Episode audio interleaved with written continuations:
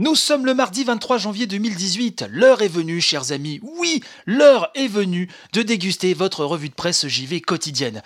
Quasi aussi important que vos 5 fruits et légumes par jour. Allez, top générique, comme dirait ce cher Guilux. Guilux, si tu nous regardes.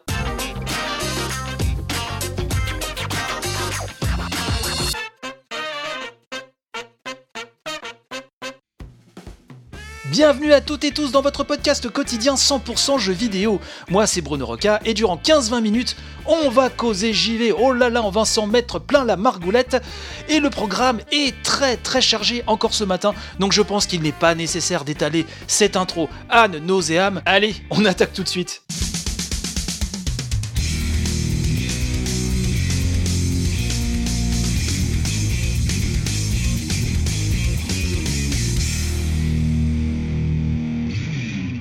Amy Henning nous dit que les gens demandent des jeux basés sur des histoires, mais ne les achètent pas forcément.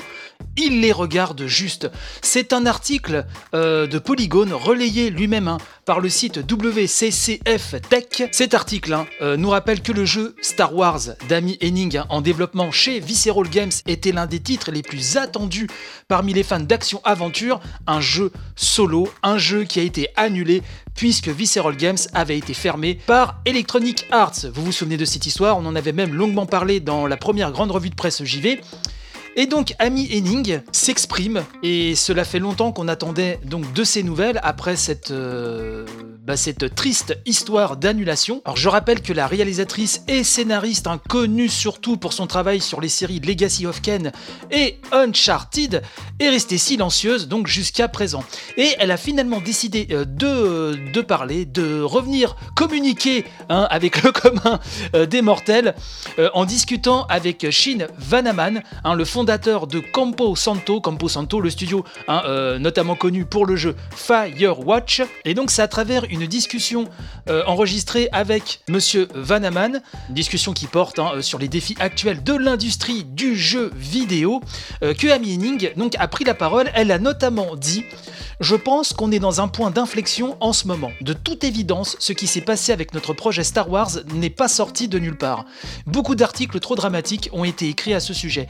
La des jeux à histoire linéaire, hein, des jeux solo et tout ce genre de choses. Mais regardez, il y a un vrai problème. Cette ligne à laquelle nous sommes confrontés depuis des années, c'est le coût croissant du développement et les désirs ou même les exigences des joueurs en termes d'heures de gameplay, de fidélité, de valeur de production, de modes supplémentaires, bref, toutes ces choses ces pressions finissent par se ressentir en interne dans les équipes. S'il vous en coûte par exemple 100 millions de dollars ou plus pour faire un jeu, comment faites-vous pour récupérer cet argent et en tirer profit? Un peu plus loin, Amy Henning nous dit également qu'il y a aussi cette tendance maintenant qui fait que les gens protestent et disent pourquoi annulez-vous un jeu linéaire basé sur des histoires? C'est le genre de jeu que nous voulons. Alors Amy Henning dit que finalement oui, les gens euh, râlent, les gens réclament ce genre de jeu, mais elle précise aussi que les gens n'achètent pas forcément euh, ce type de jeu-là et préfèrent même carrément regarder quelqu'un y jouer des personnes faire des let's play sur YouTube ou ailleurs. Effectivement, quand on regarde l'exemple de près, hein, euh, le jeu d'Arkane qui s'est complètement viandé, pour rester chez Arkane, on pourrait également parler de Dishonored 2, euh, chez Bethesda, de Wolfenstein 2, The New Colossus, les jeux estampillés vraiment solo, qui moi personnellement hein, me font beaucoup plus rêver que les jeux euh, online, que les jeux à expérience multijoueur, eh ben, se viande pas mal ces derniers temps. Donc, effectivement, euh, on sent comme une certaine euh, animosité chez Amy mais on peut tout à fait le comprendre. Voilà, je, tenais vraiment à vous rapporter ces propos, parce que je sais que parmi vous, euh, certains sont fans de cette grande dame du jeu vidéo. Moi-même, hein, je suis assez admiratif de son travail. Et le fait qu'elle reprenne la parole, eh ben écoutez, je trouvais ça important, donc il me fallait traduire ces propos rien que pour vous, chères auditrices et chers auditeurs.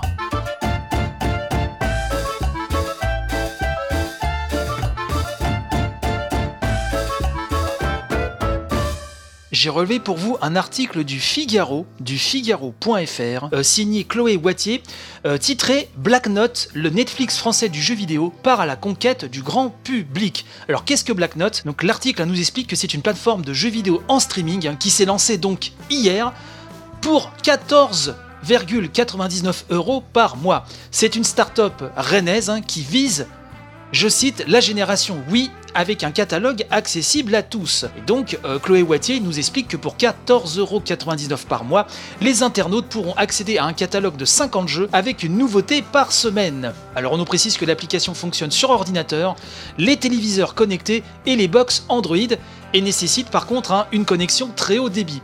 Les abonnés peuvent utiliser n'importe quelle manette de jeu en USB ou Bluetooth.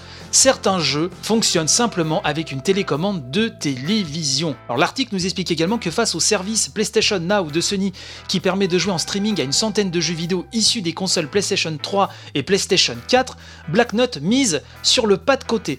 Son public en effet n'est pas celui des gamers passionnés. Oscar Barda, hein, le directeur éditorial de Black Note, nous précise Nous ne sommes pas à la recherche du dernier blockbuster, nous ciblons le même type de public que celui qui a découvert le jeu vidéo avec la Wii. La start-up, hein, nous explique le Figaro, va ainsi se frotter aux offres de jeux vidéo en streaming que proposent les opérateurs comme Orange, SFR, etc. Les jeux disponibles, hein, nous dit-on, au lancement mélangent jeux sociaux, des productions indépendantes, dans des genres très différents, et avec une forte présence des studios et éditeurs français, Big Ben, Shiro Games, Plugin Digital, The Game Bakers, etc.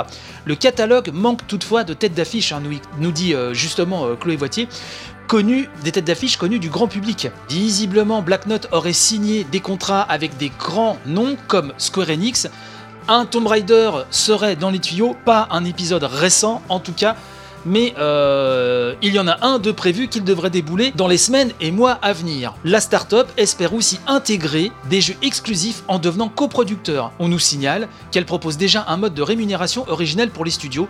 Les gains vont être ainsi répartis en fonction de la consommation de chaque abonné. Alors la startup compte 30 salariés, elle a levé 2,8 millions d'euros auprès des fonds Go Capital, Nestadio Capital.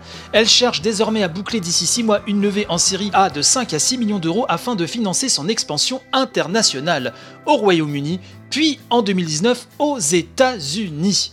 Le PDG hein, euh, de Black Nut nous indique que sur le marché français, il nous faudrait 300 000 abonnés d'ici 5 ans pour être bénéficiaire. J'aimais, même si l'intention est très louable, j'aimais un sérieux doute quant au positionnement euh, de cette offre. À mon avis, c'est pas le bon prix, c'est pas le bon public visé, mais je peux me planter royalement. Hein. Bien sûr, Qu'est-ce que vous pensez de cette offre-là? Ça m'intéresse vraiment que vous veniez euh, m'en parler sur le compte Twitter de l'émission, hein, revue de presse JV to Curly, vous le savez, sur la page Facebook, sur le Discord. Euh, j'aimerais bien qu'on en parle puisque euh, je la sens mal cette affaire, voyez-vous, pour être tout à fait honnête. Mais j'espère me tromper et j'espère que ces start-upers rennais vont connaître le succès, bien sûr. Bref, n'hésitez pas à me donner votre opinion sur le sujet.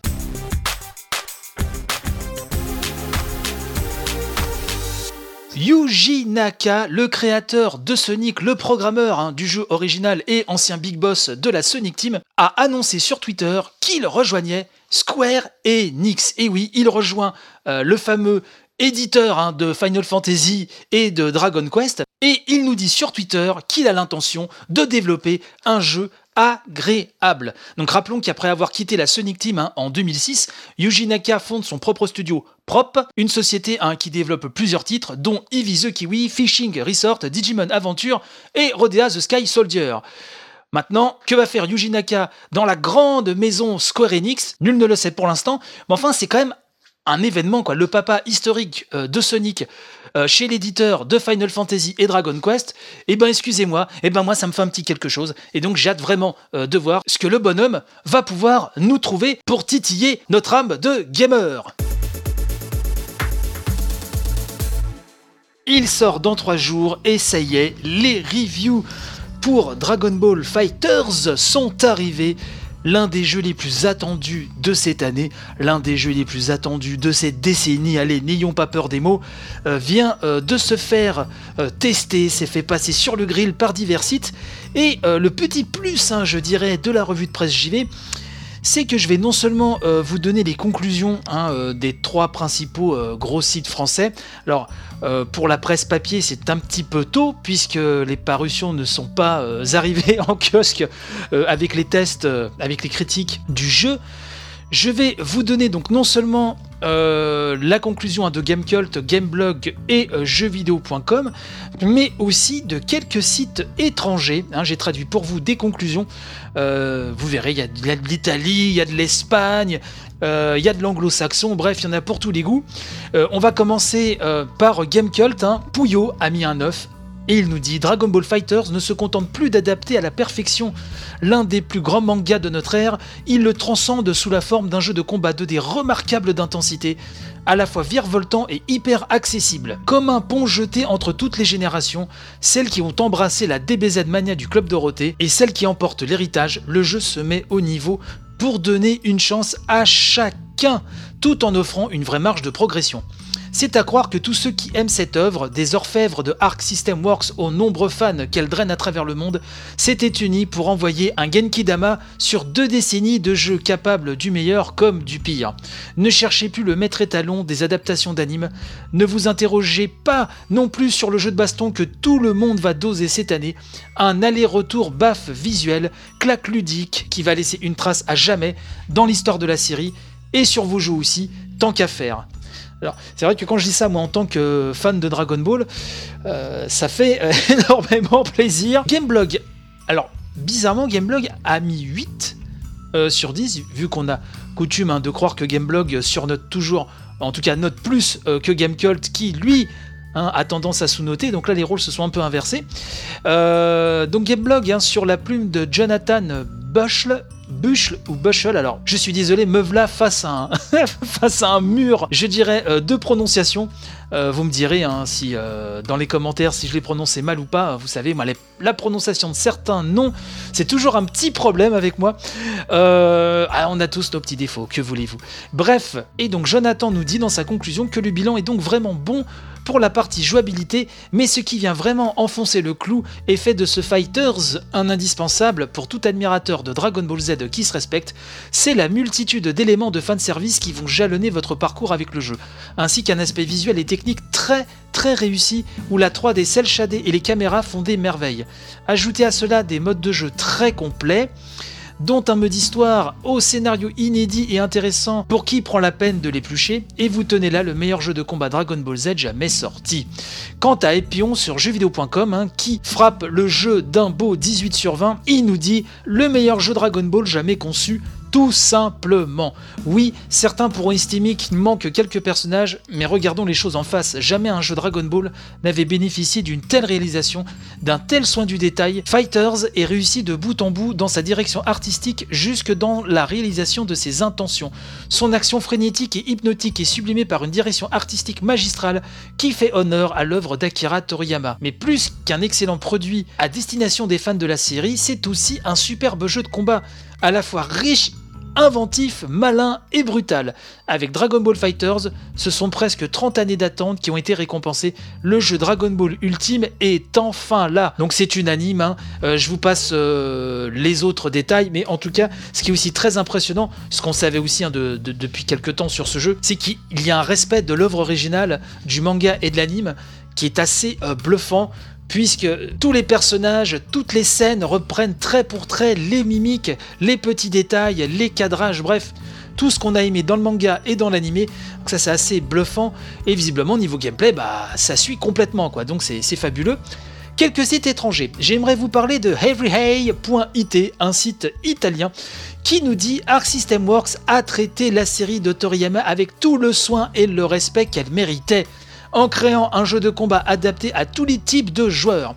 Que vous soyez un fan de ce genre ou non, que vous ayez le temps et le désir d'aller plus profondément dans le système de combat ou simplement vous contenter de simples combos automatiques, si vous aimez Dragon Ball, vous ne, pouvez pas manquer ce bijou. Il nous reste actuellement à douter de la stabilité des serveurs, mais dès que ceci sera résolu, tout ira pour le mieux. Oui, parce que je précise, donc dans certains sites, euh, y compris français, hein, euh, la partie online n'a pas pu être trop vérifié puisque tout n'est pas encore mis en place euh, comme il faudrait. Donc attention pour le online, euh, moi qui ne suis pas un joueur online, euh, je vous avouerai que voilà, hein, je m'entartine les miches, comme je le dis bien souvent. IGN Italie. IGN Italie, lui, a mis la note de 8 sur 10. Alors, Je ne sais plus si je vous l'avais dit, mais everyeye.it a mis 9,5 sur 10. hein. Voilà. Donc, euh, restons en Italie, avec IGN Italie, donc, qui a mis un 8 sur 10 et euh, qui euh, nous dit qu'il est difficile de rester neutre face à Dragon Ball Fighters. Si d'un côté, nous dit-on, nous avons un- une magnifique et étonnante transposition de l'animé, techniquement et artistiquement vraiment hors norme, de l'autre côté, nous voyons des déséquilibres dans le roster A et un gameplay très difficile, surtout à maîtriser à 100%. Alors c'est marrant parce que euh, certains disent qu'il est trop accessible, d'autres pas assez. C'est assez intéressant. Euh, en tout cas, euh, Italie nous dit que le titre n'en reste pas moins excellent et une occasion à ne pas manquer pour tous les fans de Dragon Ball. Obiconsolas.com. Là, nous sommes en Espagne. hein. Euh, le site espagnol a mis la note de 91 sur 100. Il nous dit Nous ne savons pas si c'est le meilleur jeu de combat de ces dernières années, mais c'est certainement le jeu Dragon Ball le plus spectaculaire de l'histoire. Ne vous laissez pas berner par les combats très rapides, il y a beaucoup d'aspects à maîtriser et à découvrir. Donc comprenez par là que le gameplay est profond. Un petit tour sur euh, quelques sites US, hein, euh, quelques sites anglo-saxons, euh, qui mettent toujours en garde hein, pour la partie online, qui est toujours en cours hein, de, de test actuellement. EGM a mis 90 sur 100. Il nous dit que certes, il y a eu de nombreux jeux de combat basés sur la franchise Dragon Ball, mais Dragon Ball Fighters marque une approche moderne par le biais de l'action rapide, frénétique. De ses visuels époustouflants à sa maîtrise du gameplay, il est un bon tremplin pour élargir la base des fans du genre. Cependant, il ne peut pas satisfaire tous les joueurs, surtout ceux en quête de complexité. Vous voyez, il y a vraiment des avis qui diffèrent. Là, euh, par exemple, Eugène nous dit que, bah, apparemment, ça manque un peu de complexité. Bref, euh, WCCFF Tech, alors je ne sais jamais comment le prononce ce site, mais enfin, bah, bref, euh, il a mis un 9 sur 10 et nous explique que donc le jeu est probablement le plus grand titre Dragon Ball de tous les temps et l'un des meilleurs jeux de combat de l'année, si ce n'est le meilleur jeu de combat de l'année. De superbes combats et des visuels étonnants se heurtent dans cet excellent anime de combat. GameSpot, on va finir avec GameSpot hein, qui a mis 9 sur 10. Ils nous disent Dragon Ball Fighters est assez complexe et distinct pour être apprécié par les accros du genre. Mais il ne fait aucun doute qu'il a été conçu surtout pour toucher le cœur des fans les plus dévoués de Dragon Ball. Et sans aucun doute, ces mêmes qualités séduiront des gens qui n'ont jamais donné une chance à la série. Donc c'est un score provisoire hein, pour l'instant 9 euh, sur 10 puisque euh, la partie online est toujours en cours de test hein, comme je vous le disais. Bref, euh, j'avais envie de vous donner un petit peu autre chose hein, que, les sites habituels français. S'il y a des reviews qui vous paraissent pertinentes, qui vont plus profondément dans l'analyse ou qui ont un angle d'attaque euh, un petit peu particulier, n'hésitez pas à me le faire savoir hein, sur le Twitter, le Facebook ou le Discord. En tout cas, euh, vous le savez, moi je suis un grand fan de Dragon Ball. Et alors là, euh, le jeu, bon, je ne peux pas me le prendre pour l'instant, mais dès que ce sera possible, je pense que je vais me régaler. Et pas forcément pour la partie online, juste, voilà, parce que moi je suis pas très joueur online, hein, comme je le répète très souvent, mais juste, voilà, à la maison pour profiter d'avoir enfin un jeu Dragon Ball, un jeu Dragon Ball Z à la hauteur de l'œuvre absolument cultissime d'Akira Toriyama, et cela fait bien plaisir qu'enfin un jeu lui rende hommage à ce point. Bref, dites-moi ce que vous en pensez, en tout cas l'unanimité est quasiment là, aucun fan de Dragon Ball ne peut y rester insensible, ça c'est clair et net.